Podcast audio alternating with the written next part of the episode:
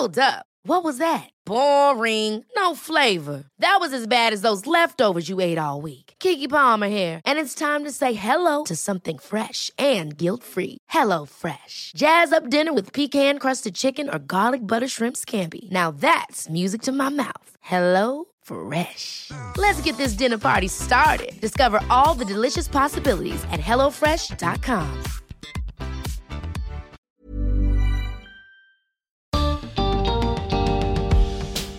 ¿Estamos solos en el universo? ¿Hay vida fuera de la Tierra? ¿Cómo hacen los científicos para buscar respuestas a estas preguntas? Bienvenidos al podcast de TED en Español, soy Jerry Garbulski. En su charla en TEDx Córdoba, María Fernanda Mora nos cuenta qué está haciendo en la NASA para identificar indicios de vida en otros lugares del sistema solar y se pregunta cuál sería el impacto de saber que no estamos solos.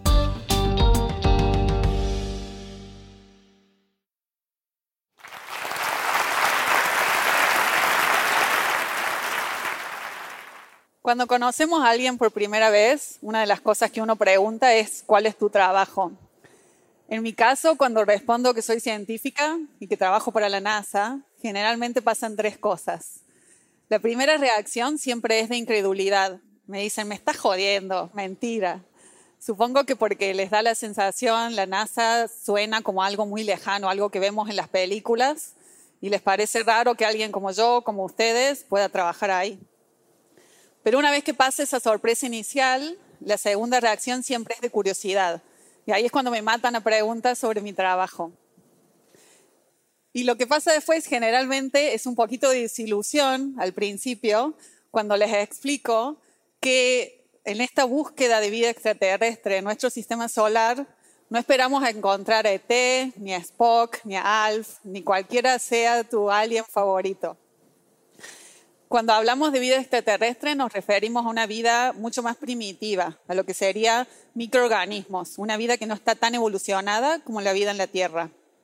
En el momento de decidir dónde buscar y cómo empezar esta búsqueda, lo que hacemos es usamos el único ejemplo que tenemos de vida, que es la vida en la Tierra, como punto de partida. Y esa, toda la información que tenemos sobre la vida en la Tierra guía nuestra búsqueda.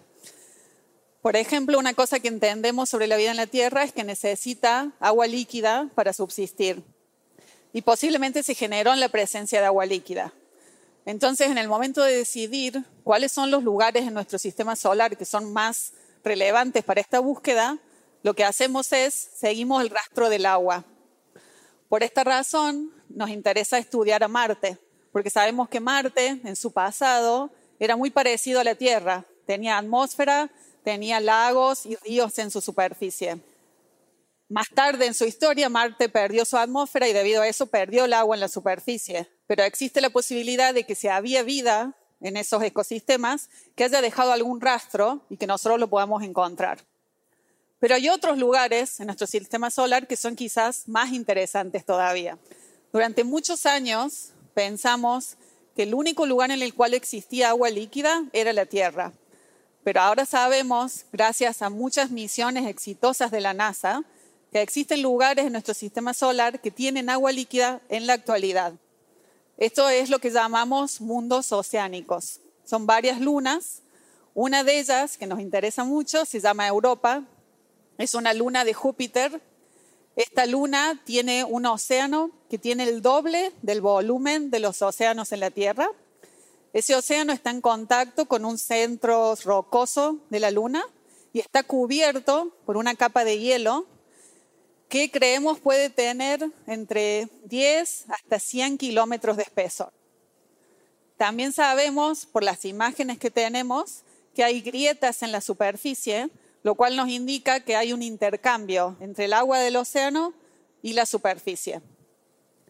Si bien nos encantaría llegar al océano, para ver qué hay ahí, no tenemos todavía la tecnología necesaria, pero debido a que existe ese intercambio entre el centro y la superficie, podemos aterrizar en la superficie y analizar esas muestras de la superficie y tratar de buscar pistas sobre si existe vida o no.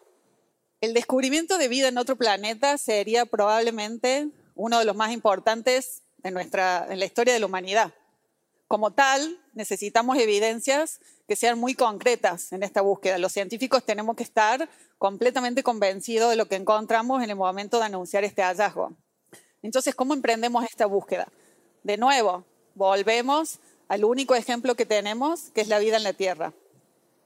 Otra cosa fundamental que sabemos es que dentro de todas las opciones de moléculas orgánicas que tiene a su disposición, la vida elige, la vida elige un pequeño set y ese set es el que usa para todas sus funciones. Entonces lo que hacemos es tratar de hacer análisis químicos buscando estas distribuciones de moléculas que nos puedan indicar si una muestra proviene, tiene origen biológico o no. Por ejemplo, si tuviéramos dos, dos bolsas de caramelos y una está producida por la vida y la otra no, lo que veríamos sería que la bolsa que no está producida por la vida tiene caramelos de todos colores, distribuidos más o menos uniformemente. En cambio, la bolsa de caramelos producida por la biología va a elegir los caramelos que más le guste. Esa bolsa va a tener una selección de colores, verde, amarillo, naranja, por ejemplo. Entonces, si le sacamos una foto a estas dos bolsas, es claro que son diferentes y es claro que fueron producidas de manera diferente. Lo que nosotros intentamos hacer es observar, sacar esa foto y ver esos colores, pero a través de análisis químicos. En cierta forma, nuestro trabajo se parece al de un perito forense, si lo pensamos. Cuando se comete un crimen, el perito forense llega a la escena del crimen, recolecta evidencias, las trae a su laboratorio y hace análisis para convencer a un juez, a un jurado, de enviar a la persona que cometió el crimen a prisión. La ventaja que tiene el perito forense es que tiene todo el tiempo del mundo para sus análisis, puede usar sus dos manos para recolectar las muestras, las trae de su laboratorio, con suerte, tiene muchos instrumentos a su disposición. Nosotros no tenemos esa suerte. Mi escena del crimen se encuentra a 300 millones de kilómetros de la Tierra. Eso ya nos genera un problema. Entonces, ¿cómo hacemos? Lo que tenemos que hacer es elegir qué instrumento queremos llevar con nosotros a ese planeta para estudiar, lo miniaturizamos, lo ponemos en un robot y enviamos ese robot a que recolecte las muestras y haga el análisis por nosotros. Ese robot tiene no solo que funcionar correctamente, sino que tiene que sobrevivir el lanzamiento, el viaje hacia Europa, por ejemplo, que puede tardar entre tres a seis años, tiene que sobrevivir el aterrizaje en un terreno completamente desconocido, en el que no hemos aterrizado nunca antes.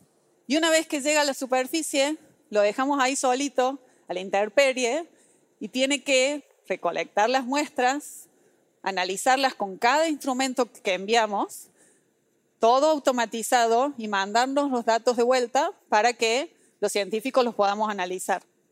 No solamente tiene que hacer todo esto de manera independiente, sino que además lo hace en, unas condiciones que son extremadamente hostiles. Sacamos a nuestro robot de este ambiente ideal que tenemos en la Tierra de temperatura y presión y atmósfera y lo enviamos a la superficie de Europa, donde la temperatura en la superficie puede llegar a ser de menos 200 grados centígrados sea, un poquito frío. No solo eso, sino que debido a que Europa no tiene atmósfera y está tan cerca de Júpiter, está bombardeada la superficie por radiación. Entonces, tenemos que diseñar nuestro robot para que pueda resistir esa radiación. Otra cosa importante es que si algo sale mal, por ejemplo, no podemos llamar al técnico y mandarlo que vaya a arreglar nuestro robot.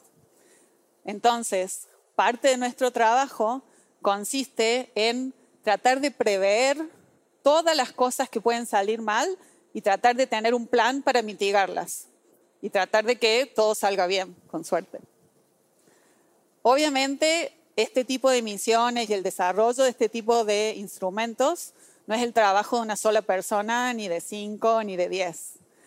Son cientos de personas que están involucradas eh, se trabaja con gente de disciplinas muy variadas, eh, gente, por ejemplo, ingenieros electrónicos, ingenieros mecánicos, físicos, químicos, geólogos.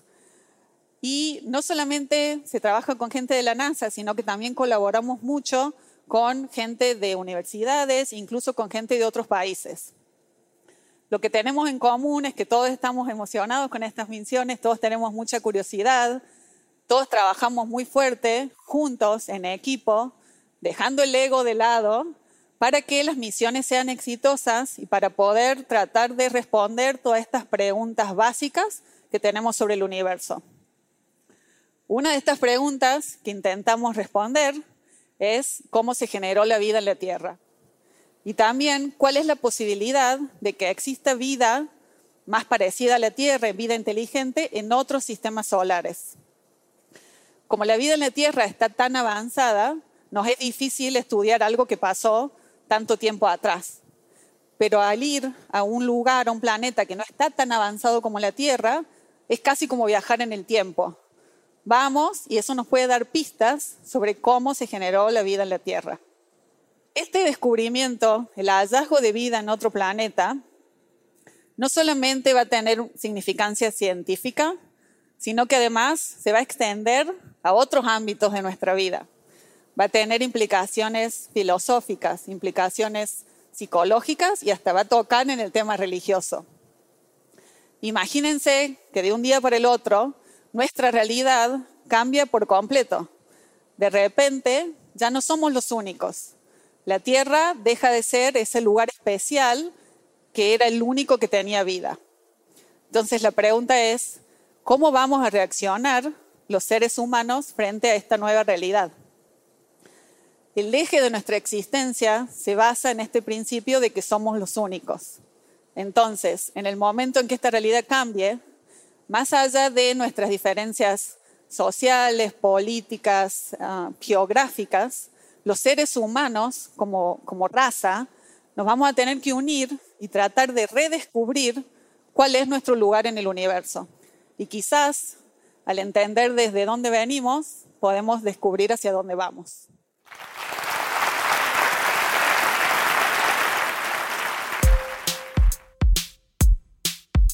Si les gusta TED en español, la mejor manera de apoyarnos es compartiendo el podcast con sus amigos. Pueden encontrar todos los episodios en Spotify, en Apple Podcast o en tedenespanol.com.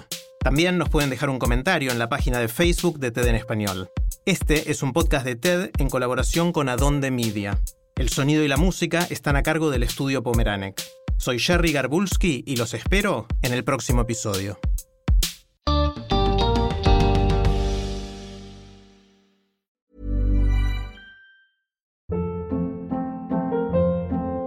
Hold up. What was that? Boring. No flavor. That was as bad as those leftovers you ate all week. Kiki Palmer here, and it's time to say hello to something fresh and guilt-free. Hello Fresh. Jazz up dinner with pecan-crusted chicken or garlic butter shrimp scampi. Now that's music to my mouth. Hello Fresh. Let's get this dinner party started. Discover all the delicious possibilities at hellofresh.com.